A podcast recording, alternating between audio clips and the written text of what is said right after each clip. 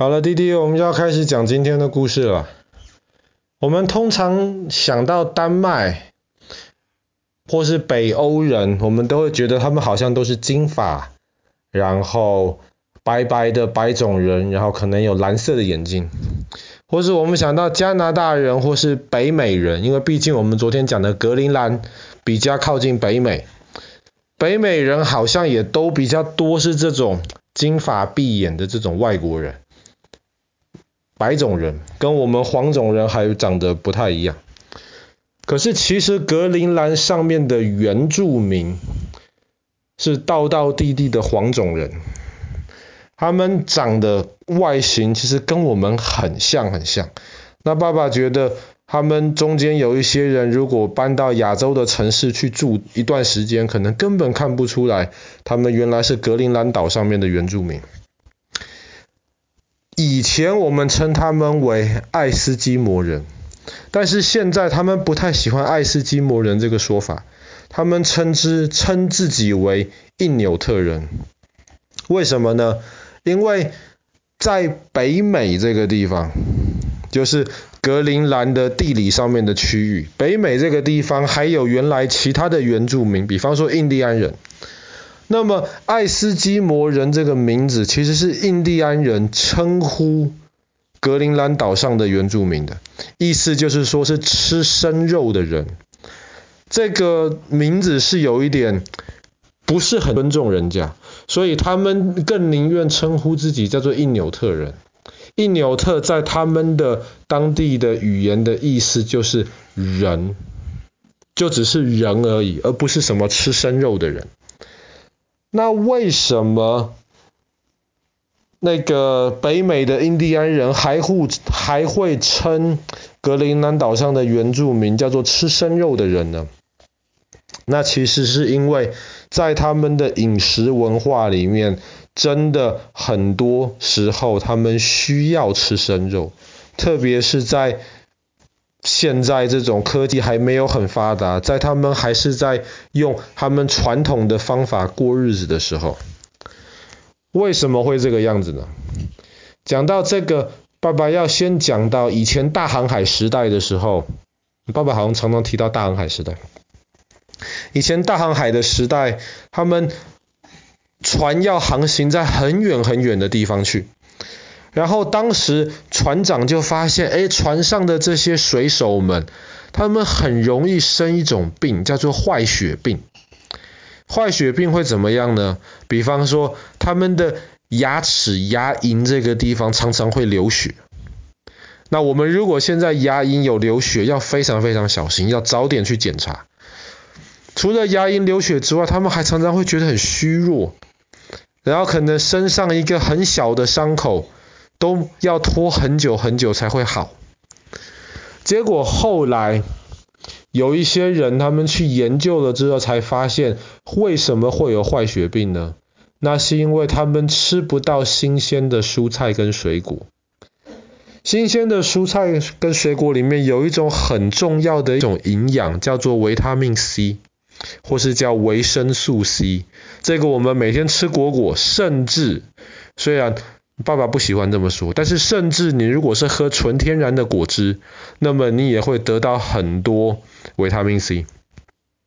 但是在格陵兰岛上面的这些印纽特人，他们很难得到，应该说很难从蔬菜跟水果当中得到很多维他命 C，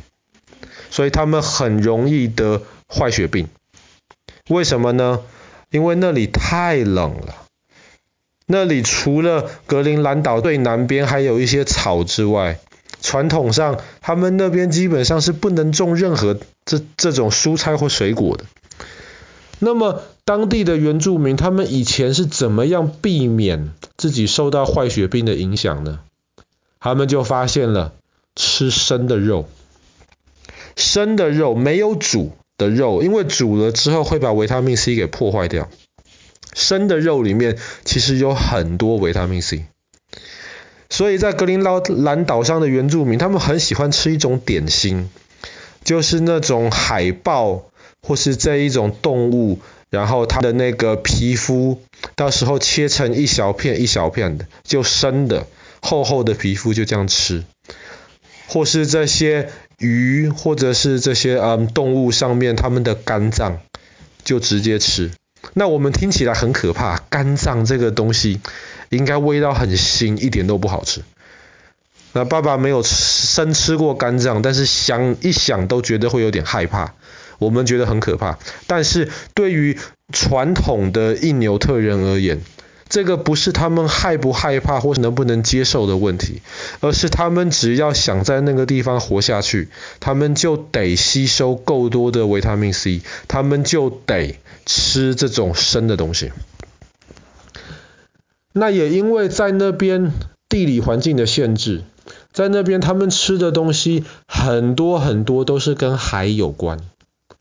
各种不同的鱼，或者是在海边会发现的一些动物，比方说这些海狮啊、海象啊，它们绝大多数的食物都跟海有关系。那他们当地很流行的，可以说是格陵兰的国菜，基本上就是把一些那种海里面的鱼，或是这一些海边的动物，然后它们的肉拿来炖，炖很久。炖得烂烂的，然后那边因为传统上很难生产其他的植物，所以他们除了用盐去调味之外，基本上也不太有那种太多香料可以让他们来选择。然后这个炖完了像汤一样的这种东西，他们又为了让里面能够吃起来感觉更饱一点，有更多的淀粉，他们在炖的时候还会加一些这种马铃薯。或者是这一些这种容易种的，然后可以有很丰富的淀粉，可以给他们很多能量的这种东西，然后顺便让那个汤弄完了就会稠稠的，感觉起来吃起来饱足感会比较大。那爸爸没有吃过这个东西，但是爸爸有机会的话，很愿意去尝试一下，看看格林兰他们传统的食物到底是吃什么。那印纽特人除了吃东西有很特别的自己文化之外，他们住的地方也非常有趣。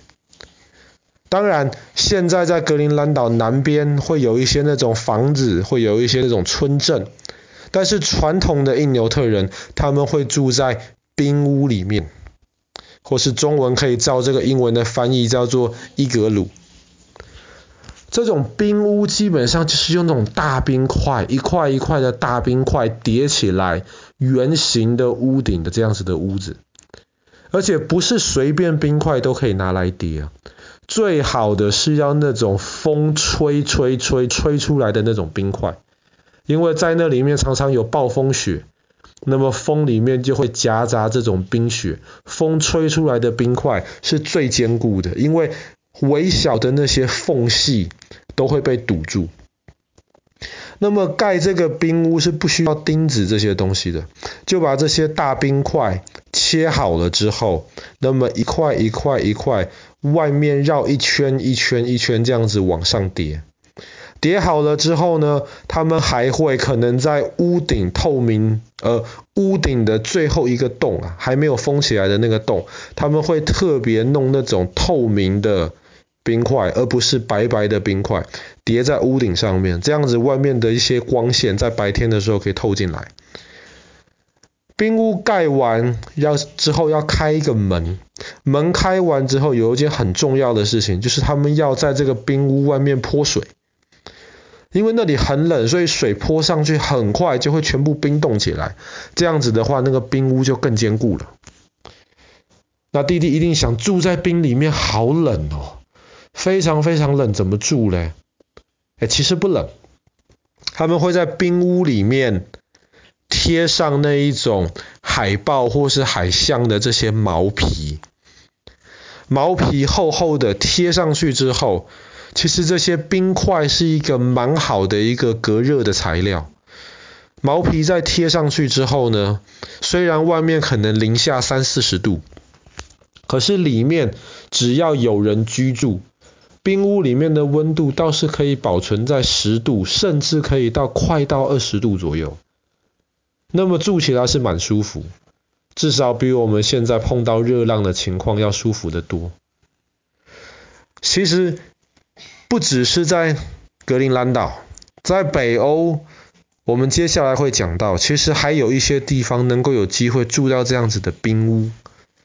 那爸爸也还蛮感兴趣的，住在冰屋，然后睡在那种冰块做的床上，当然床上也会铺那种动物的毛皮当垫子，这样子睡起来应该还蛮舒服的。那不知道有没有机会，弟弟长大了，我们全家一起能够到北欧或是到格陵兰岛去拜访一下。但是去那边时机要把握得很好，不然如果冬天去的话，你有机会整天看不到太阳，整天都是黑的。那么夏天呢，整天太阳不会下去，全天都是亮的，这样子生活起来很痛苦。那么在当地居住的这些原住民跟老百姓，其实精神上面很容易受到这种极端的这种，要么就是白天，要么就是晚上的影响之下。所以住在格陵兰岛上面的人，真的生活是很不容易的。好啦，那么我们今天的故事就讲到这边。格陵兰岛的原住民因纽特人。